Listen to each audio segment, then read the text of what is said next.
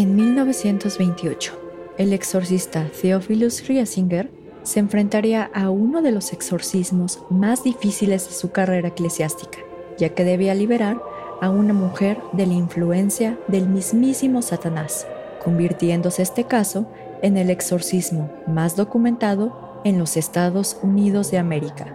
Mis estimados, muy buenas noches. Les habla Señor Oscuro y hoy hablaremos del exorcismo de Anna Eklund. Bienvenidos a Señor Oscuro, un podcast en el que cada viernes su servidora Jessica Ballarino los adentraré en los casos más perturbadores y extraños que se han documentado, ya sea que se trate de temas paranormales o bien de lo más retorcido de la mente humana, nos aseguraremos de que todos y cada uno de estos casos queden grabados en sus sueños y pesadillas.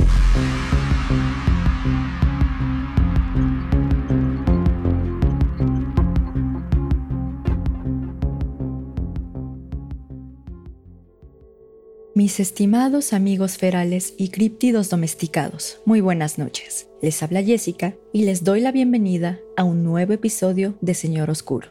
Antes de empezar, tengo que dar un aviso legal, ya que el contenido del episodio de hoy puede ser sensible para algunas personas, ya que haremos mención de temas como suicidio e incesto, por lo que se recomienda discreción. Ahora bien, en el episodio de hoy hablaremos del exorcismo de Anna Eklund. Más que nada, este exorcismo es importante por dos razones. La primera, porque se trata del exorcismo más documentado de los Estados Unidos de América.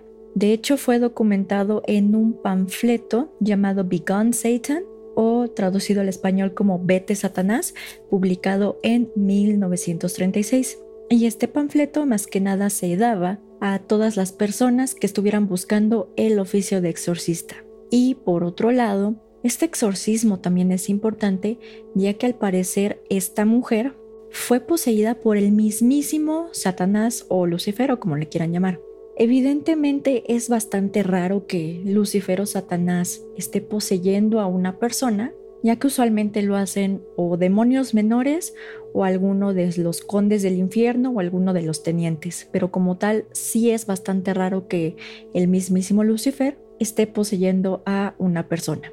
Anna Eklund fue el seudónimo que se le dio a una mujer de 26 años para proteger su identidad, por lo que a pesar de que contamos con el nombre real de esta persona, en este episodio nos referiremos a ella por este seudónimo. Realmente si ustedes igual tienen mucha curiosidad pueden buscar el caso de Anna Eklund y les va a aparecer el nombre real, pero pues nosotros nos vamos a dirigir a ella con este seudónimo. En fin, Anna Eklund nació el 23 de marzo de 1883 en Wisconsin. Se dice que los padres de Anna eran migrantes alemanes y como tal las fuentes no revelan bien a bien quién era su madre.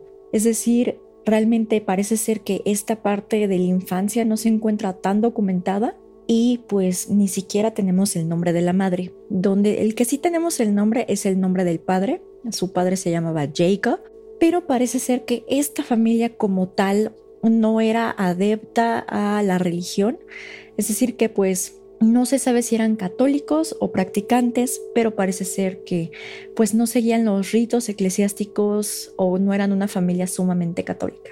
A pesar de lo anterior, Anna Eklund como tal sí era partidaria de la religión católica, de hecho ella iba muy seguido a la a misa, se dice incluso que iba dos veces al día a la iglesia y no era por tanto por obligación, sino porque le gustaba bastante.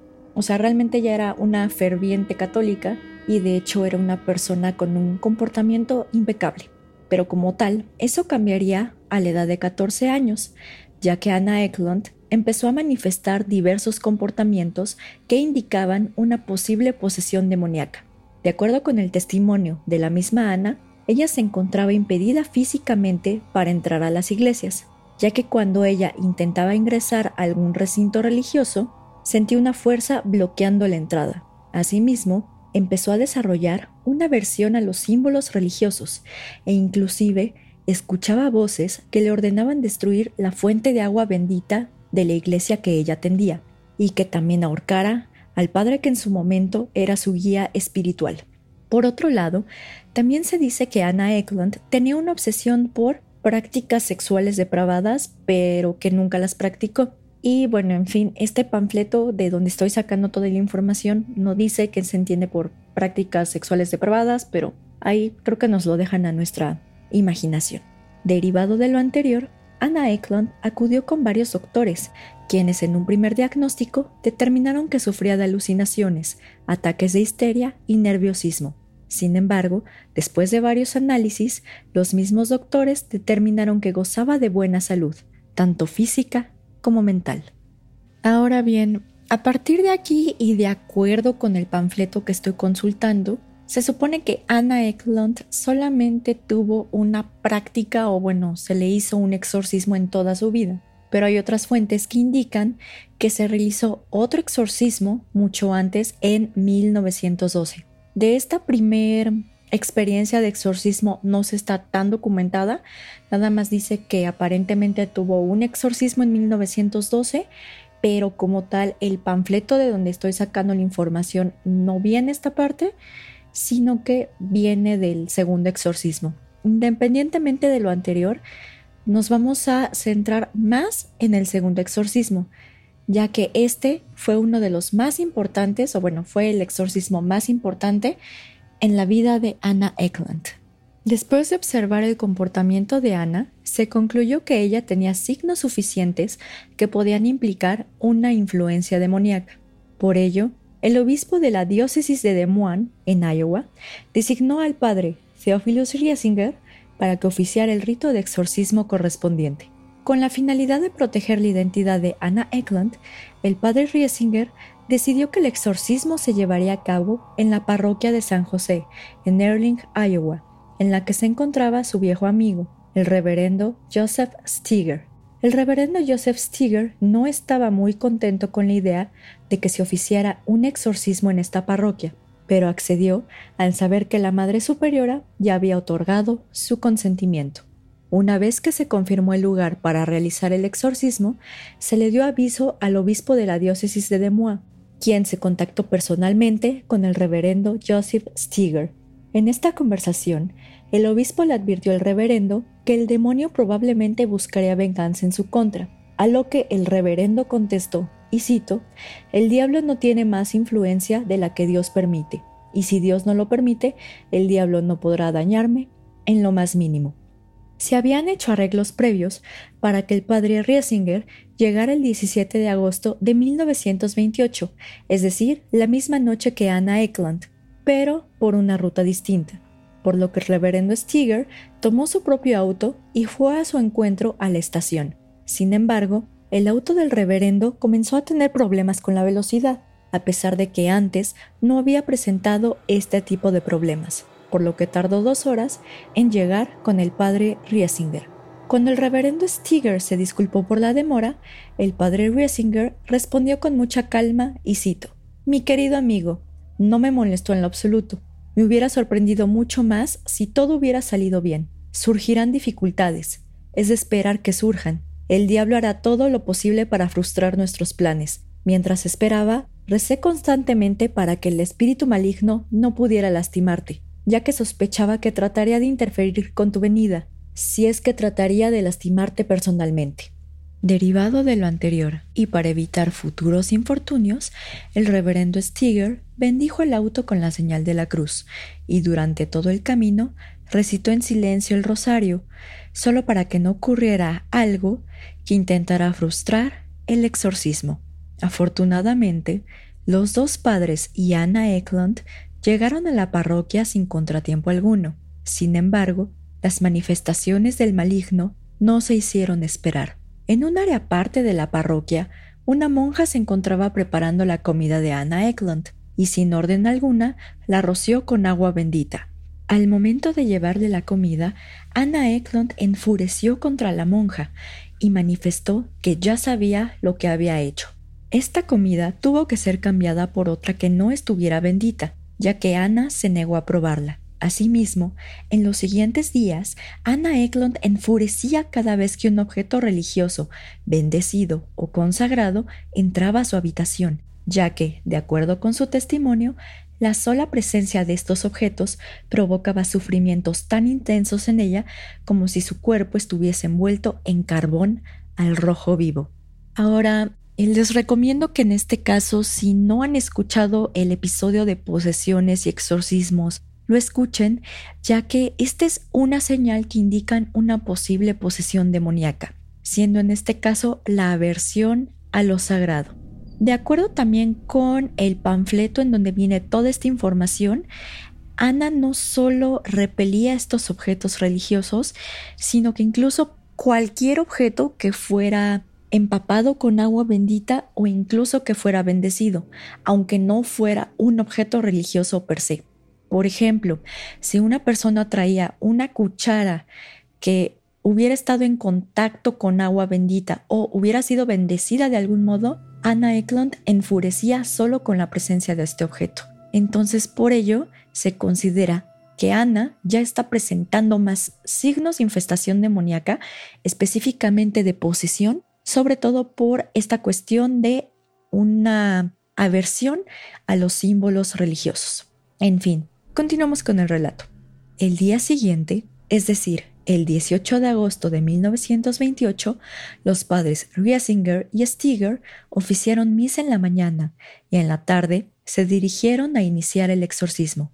Por ello, y con el fin de evitar cualquier tipo de truco por parte de los demonios, las mangas y el vestido de Anna Eklund fueron amarrados a una cama de hierro, mientras que las monjas más fuertes se encontraban asistiendo a los exorcistas.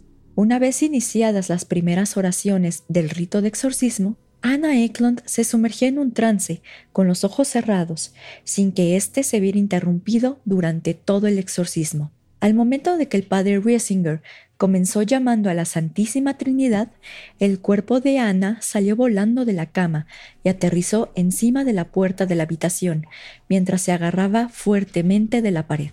El exorcista ordenó que regresaran a Ana a su lugar en la cama para continuar con el exorcismo, por lo que las monjas jalaron con fuerza de sus piernas para bajarla y amarrarla nuevamente a la cama. Mientras las plegarias del rito romano de exorcismo continuaron, los demonios que estaban poseyendo a Anna Eklund comenzaron a manifestarse, aullando y gritando de manera sobrenatural, como si una horda de animales salvajes estuviera suelta.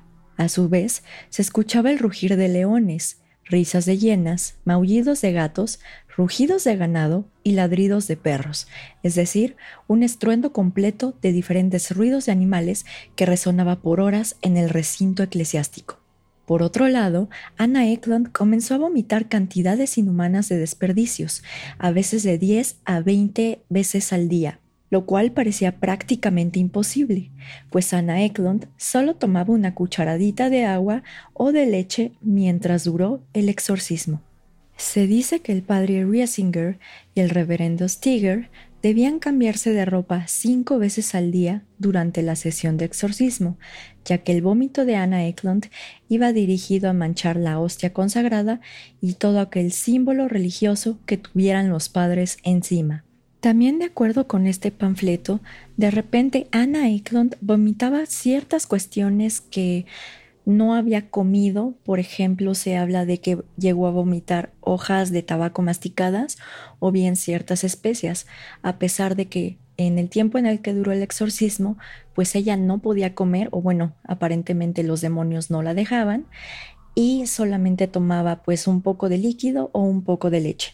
Pero en fin, derivado de lo anterior, las monjas presentes en el exorcismo dejaban el cuarto de manera ocasional, para así respirar aire fresco y recuperar las fuerzas para asistir al exorcista.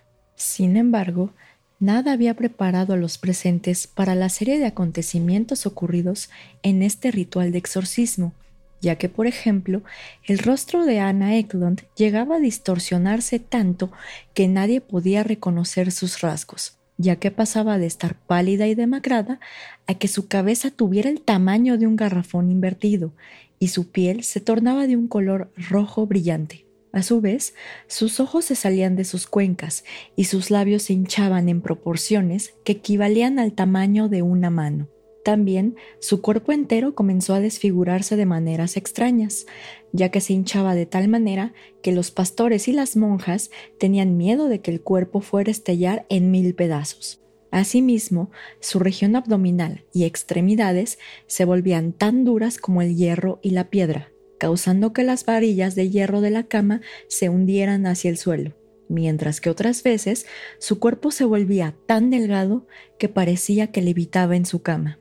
Durante este exorcismo, el padre Riesinger debe averiguar si estaba lidiando con uno o más demonios, ya que en varias ocasiones surgieron diferentes voces de la mujer que indicaban que había un número indeterminado de entes involucrados. Había voces que sonaban bestiales y antinaturales, que pronunciaban un dolor y un odio inexpresables que ningún humano podía reproducir. A su vez, también se escuchaban voces bastante humanas, que transmitían una atmósfera de sufrimiento agudo e indicaban un amargo sentimiento de decepción. Cuando se le preguntó a Satanás en el nombre de Jesús, el Salvador crucificado, si había más espíritus involucrados en la posesión de la mujer, el príncipe de las tinieblas no fingió en lo más mínimo, pero presumiblemente admitió que había varios demonios poseyendo a Anna Eklund. Sin embargo, cada vez que se mencionaba el nombre de Jesús, los demonios, a través de Ana, comenzaban a salivar y aullar como animales salvajes. El primer demonio que admitió su presencia dentro de Ana Eklund fue Belcebú, uno de los ángeles caídos y ahora uno de los siete príncipes del infierno. De acuerdo con Belcebú, este había poseído a Anna Eklund desde que ella tenía 14 años, y la razón por la que estaba poseyendo a Ana se derivó de una maldición que su mismo padre lanzó contra ella. Cuando se le preguntó a Belcebú por qué Jacob, el padre biológico de Ana, lanzaría una maldición en contra de su propia hija, Belcebú solamente se limitó a responder que deberían de preguntarle directamente a Jacob y que a él lo dejaran en paz. E inclusive, Belcebú determinó que el padre de Ana, es decir, Jacob, estaba con ellos desde que fue condenado. Una vez que el padre obtuvo esta información de Belcebú, le ordenó a que presentara a Jacob, el padre de Ana. Sin embargo, quien realmente se hizo presente en ese momento fue el mismísimo Judas Iscariote. De acuerdo con la conversación que viene en el panfleto Begone Satan, aparentemente Judas Iscariote se considera como el demonio del suicidio y el fin o las razones por las cuales poseyó a Anna Eklund era para que básicamente, y de acuerdo con palabras de este demonio, agarrara la cuerda, se colgara y se fuera al infierno, ya que pues aparentemente y de acuerdo con lo que dice la Biblia, pues una persona no puede atentar en contra de su vida porque esto es un pecado mortal y creo que se van al infierno o algo así. Más que nada, eso es lo que quería Judas que hiciera Ana, es decir, que se colgara y se suicidara tal y como él lo hizo. Sin embargo, cuando el exorcista le preguntó a Judas si todas las personas que cometían suicidios iban al infierno, él dijo que no, que usualmente los demonios eran los que persuadían a las personas para que cometieran suicidio y que en estos casos estas personas se iban al infierno. Sin embargo, una vez que Judas reveló esta información, comenzó a vomitar y a escupirle a los padres y a todos los presentes, e inclusive también empezó a aullar como si fuera un animal salvaje. Aunado a lo anterior, el siguiente demonio o ente que se hizo presente fue precisamente el padre de Anna Eklund, es decir, Jacob. Cuando el padre entrevistó a Jacob, él reveló las razones por las cuales le lanzó una maldición a su hija. Pues miren, Vamos a decir que Jacob no era una persona buena en vida, o sea, no tenía valores morales, de hecho él se dedicaba pues a malgastar su vida, se dedicaba al alcohol, este, a las mujeres él era bastante mujeriego, aparentemente le fue infiel a su esposa mientras ella estaba en vida y de hecho le fue infiel con la tía de Anna Eklund de nombre Mina. Aparentemente esta persona de nombre Mina además era una bruja reconocida en el pueblo. Entonces Jacob junto con Mina le empezaron a lanzar maldiciones a esta pobre mujer, básicamente envenenando su comida con especias y también con hojas de tabaco. Y digamos que por eso se dice que cuando Anna Eklund empezó a vomitar, por eso aparecieron este tipo de hierbas y las hojas de tabaco. De acuerdo con la conversación que tuvo Jacob con el exorcista, él lanzó esta maldición a su hija, es decir, a Anna Eklund, porque ella en vida se negó a tener una relación incestuosa con él. Entonces, además de esta parte que evidentemente fue condenado por ello a pudrirse en el infierno y qué bueno que lo hizo, aparentemente cuando él falleció o antes de que él falleciera, un padre fue a darle los santos óleos y lo único que hizo Jacob fue, además de que rechazó estos santos óleos, digamos que se burló del padre. Entonces eso lo terminó de condenar pero básicamente y por ser el padre de Anna Eklund, pues era evidente de que él no iba a dejar a su hija e iba a ser muy difícil librarse de este ente, ¿no? Máxime que, bueno, no puede ser posible de que, o sea, además de la relación incestuosa que le propuso Jacob a Anna y que ella afortunadamente se negó, pues él una vez que estuvo condenado, siguió ideando planes para seguir molestando a su hija y para seguir condenando a su hija. Y de hecho, aparentemente y de acuerdo con la conversación que está en este panfleto de Big Gun Satan, pues Jacob se acercó a Satanás, le pidió que pudiera infestar o tener posesión del cuerpo de Ana y Satanás estuvo de acuerdo y por ello la, le estaba molestando incluso después de la muerte. Otro de los demonios que también se hizo presente fue precisamente Mina, es decir, la tía de Ana y la amante de Jacob. En este caso, de acuerdo con el testimonio de este ente de nombre Mina, ella no solo fue condenada al infierno por ser una bruja, sino además fue condenada por matar a sus hijos. Realmente aquí hay varias fuentes que dicen que fueron abortos involuntarios, otros dicen que los mató precisamente para realizar cuestiones de brujería, pero digamos que lo más relevante en este caso es que cuando el padre le preguntó a Mina a cuántos niños había matado, ella ni siquiera sabía el número, ya que dijo que podían ser tres o podían ser cuatro. En fin, aquí también lo que pasó en estos casos del exorcismo de Anna Eklund y de todas las sesiones de exorcismo más que nada, siempre que se le hablaba a un ente en alguna lengua, este ente respondía en esa misma lengua.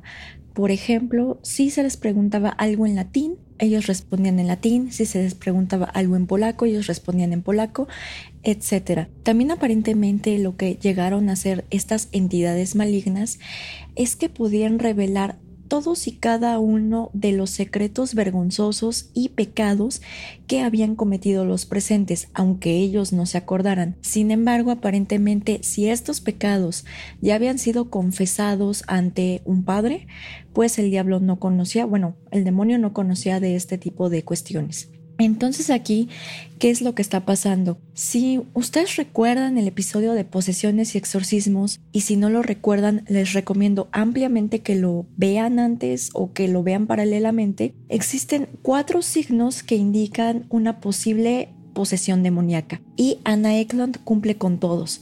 Primero tiene una cierta versión a lo sagrado, ya que además de que no podía ver o sentir ciertos objetos que fueran benditos o que estuvieran mojados en agua bendita en su presencia, también aparentemente lo que pasaba era que si el padre hablaba en un latín X, o sea, si se, se refería a una obra literaria en latín, pues realmente el diablo no hacía absolutamente nada o no había respuesta agresiva por parte de estos demonios. Pero, por ejemplo, en cuanto empezaban a recitar oraciones ya este del rito de exorcismo en latín o en cualquier otro lenguaje, pues los demonios a través de Anna Eklund empezaban a sacar espuma por la boca. Aquí también aparentemente parece ser que pusieron una oración falsa en latín y se la pusieron primero en la frente de Ana y el diablo no hizo absolutamente nada. De repente cambiaron este papel por un papel que tenía una oración en latín ya en forma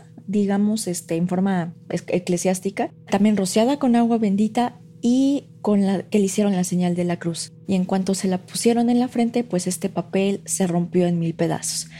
Entonces aquí, ¿qué es lo que estamos viendo? Primer signo que es aversión a lo sagrado. Segundo signo se refiere a fuerzas sobrehumanas, mismas que Ana lo demostró cuando saltó de la cama hacia la pared y se aferró a ella. Tres, se refiere a conocimiento de lenguas que no ha estudiado antes, por ejemplo, el latín. Y más que nada, la cuarta se refiere a este conocimiento del oculto, que sería en este caso todos los pecados menores, vamos a decirlo así, que habían cometido los presentes en este exorcismo. Bueno, de estos cuatro signos que indican una posible posesión demoníaca, Ana cumple con todos y cada uno de ellos. Entonces digamos que por el momento podemos decir que efectivamente sí se trata de un caso de posesión demoníaca. Pero en fin, como tal, el rito de exorcismo de Anna Eklund se dividió, vamos a decirlo, en tres bloques. La primera sesión fue del 18 de junio al 26 de agosto. La segunda sesión fue más o menos o aproximadamente desde el 13 de septiembre al 20 de septiembre. Y la última sesión fue del 15 de diciembre al 23 de diciembre de 1928. Durante estos tres bloques en los que se desarrolló el exorcismo, pues realmente pasaba un poco de todo, ¿no? Los demonios siempre que escuchaban el nombre de Jesús sacaban espuma por la boca, intentaban escupirle a los símbolos sagrados, vomitaban cantidades anormales de desechos, también este, se dice que la cantidad de orina y excremento que emitía Anna Eklund pues era sobrenatural, ya que pues ella no había comido casi nada o no había comido nada durante estas sesiones de exorcismo. Y básicamente también los demonios se las pasaban gritando por horas y de hecho más que nada todo esto empezó a, deteriorar tanto la salud física de Anna Eklund como la salud del mismísimo exorcista, el padre Riesinger, ya que incluso se llegó a mencionar de que él parecía un cadáver en vida. De todas maneras, ya que se tenía el nombre de los demonios, pues era un poco más fácil expulsarlos. Sin embargo, como tal, los demonios no se iban a ir sin una pelea. Se dice que un, aparentemente en una de estas sesiones del exorcismo, de hecho no tengo la fecha porque el panfleto no lo dice, pero aparentemente el diablo le manifestó al padre Riesinger que pues se vengaría de él y que de hecho volvería toda la iglesia en contra suya y que lo dejaría tan derrotado que no podría levantarse y que le esperaba una pequeña sorpresa el viernes. El viernes que llegó la sorpresa, el padre Riesinger terminaba de aplicar los santos óleos a una persona que ya se estaba muriendo y se dirigió a la parroquia para continuar con el rito de exorcismo. Justo cuando subió a su auto, su auto aparentemente perdió el control y casi se cae por un barranco. Afortunadamente, el padre Resinger no le pasó absolutamente nada físicamente, pero en cuanto digamos que llegó el padre y se empezó otra vez con el rito de exorcismo,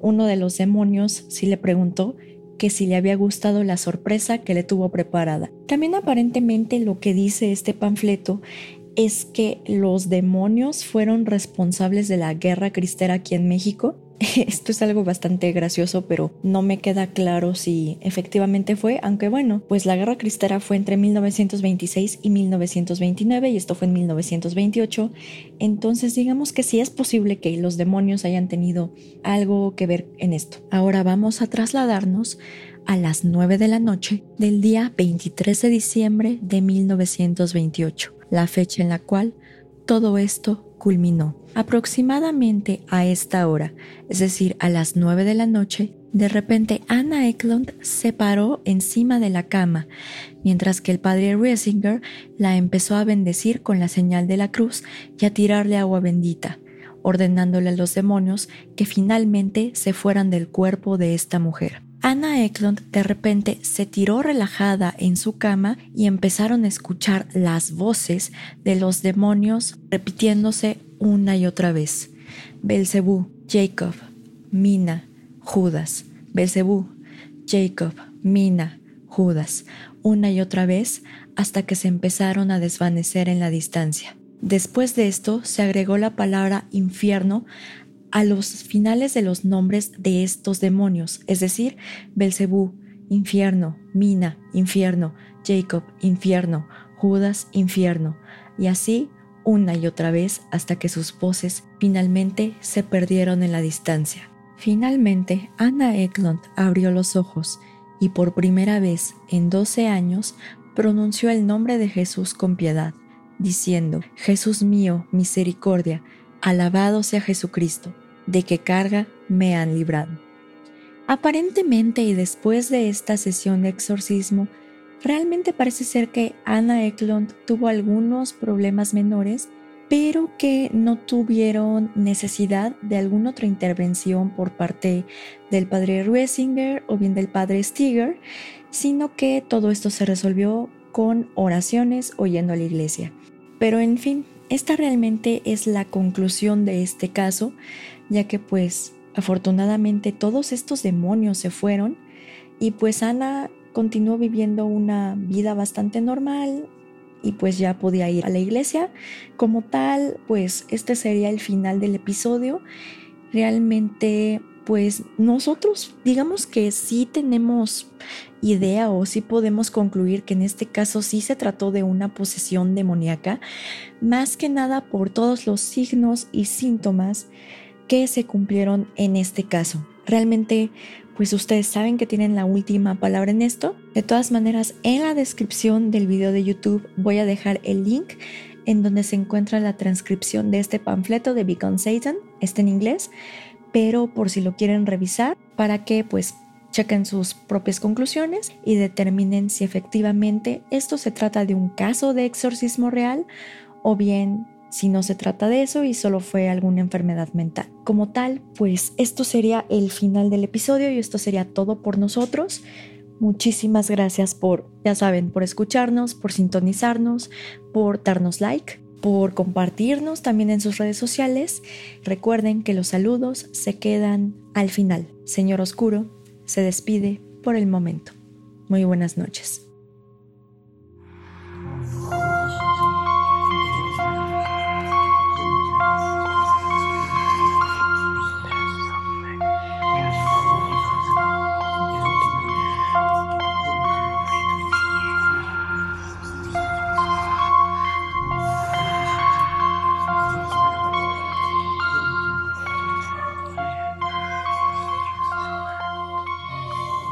Gracias a todos por sintonizarnos en el episodio de hoy. Hoy volvimos un poco a los orígenes del podcast, ya que esta vez hablamos del exorcismo de Anna Eklund, que de hecho quería hablar ya de este exorcismo, pero primero me metí a otras cosas paranormales, pero bueno, ya seguimos con la programación de posesiones y exorcismos. Si les gustó mucho el episodio de hoy, no olviden compartirnos, seguirnos en Spotify, darnos like y también seguirnos en nuestras redes sociales que estamos en Facebook, en la página web www.facebook.com, diagonal mrs.oscuro, en Instagram, ya sea directamente nuestro nombre de usuario, arroba colectivo.sr.oscuro, o bien directamente en la página web www.instagram.com diagonal colectivo.sr.oscuro y también nos encontramos en YouTube, en Spotify y en Pinecast como Señor Oscuro. Y también si no están siguiéndonos en Facebook más que nada,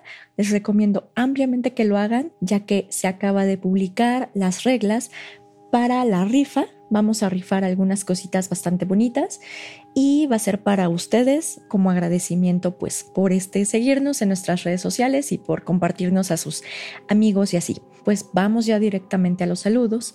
Como siempre, le quiero mandar un fuerte saludo a Pepe y a Oscar de Señales Podcast. Si no los conocen, búsquelos en sus redes sociales como son Facebook, Instagram, YouTube y Spotify. También le quiero mandar un fuerte saludo a mi hermano, ya que pues él fue el el genio de, esta nueva introducción, que fue básicamente decirles mis estimados ferales y críptidos domesticados.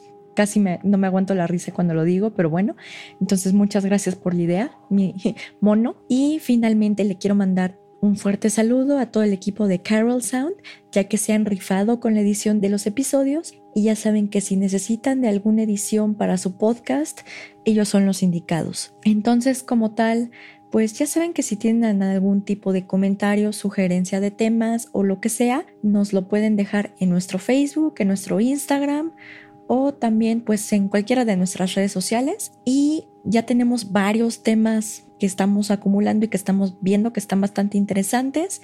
Entonces, espérenlos y evidentemente chequen las redes sociales para que, bueno, más que nada Facebook, para que entren a la rifa y se ganen cositas bonitas y así. Pero en fin, ya saben que siempre les agradecemos mucho por seguirnos, por compartirnos, por, vaya, por escucharnos, ¿no? Ya que pues esperemos que, aunque sea en estos en estas épocas difíciles de la pandemia y todo eso y de la incertidumbre mundial en lo que estamos, pues esperemos que les podamos aliviar un poco el día.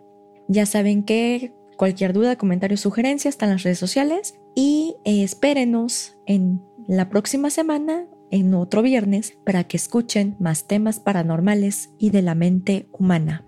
En fin, mis estimados, Señor Oscuro se despide por el momento.